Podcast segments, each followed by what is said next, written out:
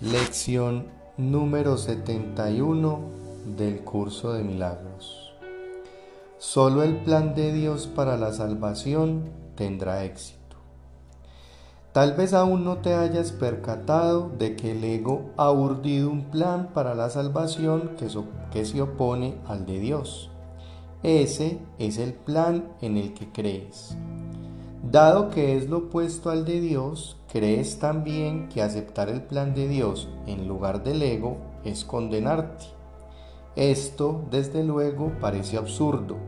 Sin embargo, una vez que hayamos examinado en qué consiste el plan del ego, quizá te des cuenta de que, por muy absurdo que parezca, es ciertamente lo que crees. El plan del ego para la salvación se basa en abrigar resentimientos, mantiene que si tal persona actuara o hablara de otra manera, o si tal o cual acontecimiento o circunstancia externa cambiase, tú te salvarías. De este modo la fuente de la salvación se percibe constantemente como algo externo a ti.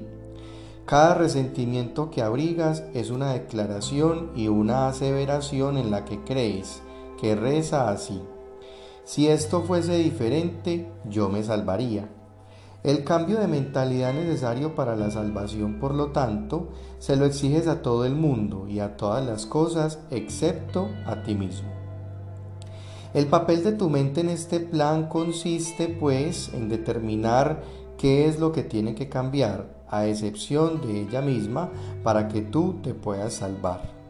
De acuerdo con este plan de mente, cualquier cosa que se perciba como una fuente de salvación es aceptable, siempre y cuando no sea eficaz. Esto garantiza que la infructuosa búsqueda continúe, pues se mantiene viva la ilusión de que si bien esta posibilidad siempre ha fallado, aún hay motivo para pensar que podemos hallar lo que buscamos en otra parte y en otras cosas. Puede que otra persona nos resulte mejor, otra situación tal vez nos brinde el éxito. Tal es, el plan del ego para tu salvación. Seguramente habrás notado que está completamente de acuerdo con la doctrina básica del ego que reza, busca pero no halles.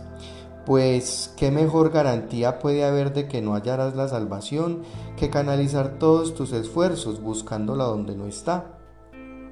El plan de Dios para la salvación es eficaz, sencillamente porque bajo su dirección buscas la salvación allí donde ésta se encuentra.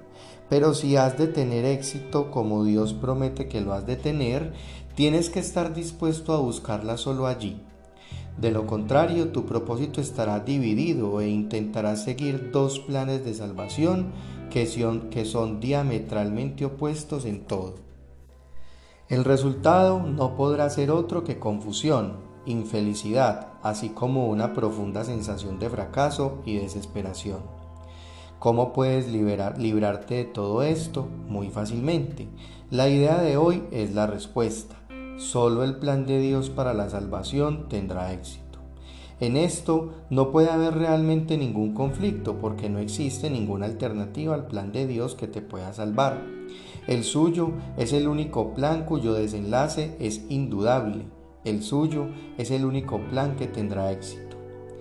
Que nuestra práctica de hoy consista en reconocer esta certeza y regocijémonos de que haya una respuesta para lo que parece ser un conflicto sin solución. Para Dios todo es posible. Alcanzarás la salvación por razón de su plan, el cual no puede fallar. Comienza hoy tus dos sesiones de práctica más largas pensando en la idea de hoy y observando que consta de dos partes, las cuales contribuyen en igual medida al todo. El plan de Dios para tu salvación tendrá éxito, pero otros planes no.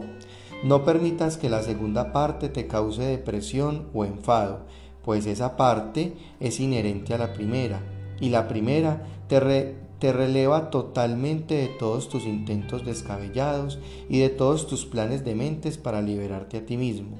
Todos ellos te han llevado a la depresión y a la ira, pero el plan de Dios triunfará. Su plan te conducirá a la liberación y a la dicha. Teniendo esto presente, dediquemos el resto de las sesiones de práctica más largas a pedirle a Dios que nos revele su plan Preguntémosle muy concretamente, ¿qué quieres que haga? ¿A dónde quieres que vaya? ¿Qué quieres que diga y a quién? Deja que Él se haga cargo del resto de la sesión de práctica y que te indique qué es lo que tienes que hacer en su plan para tu salvación. Él responderá en la misma medida en que tú estés dispuesto a oír su voz. No te niegues a oírla.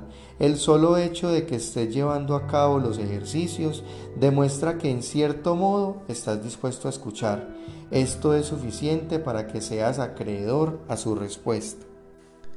Durante las sesiones de práctica cortas, repite con frecuencia que el plan de Dios para tu salvación y solamente el tuyo tendrá éxito. Mantente alerta hoy para no caer en la tentación de abrigar sentimientos y responde a esas tentaciones con esta variación de la idea de hoy. Abrigar sentimientos es lo opuesto al plan de Dios para la salvación y únicamente su plan tendrá éxito. Trata de recordar la idea de hoy unas seis o siete veces por hora. No puede haber mejor manera de pasar medio minuto o menos que recordando la fuente de tu salvación y viéndola allí donde se encuentra.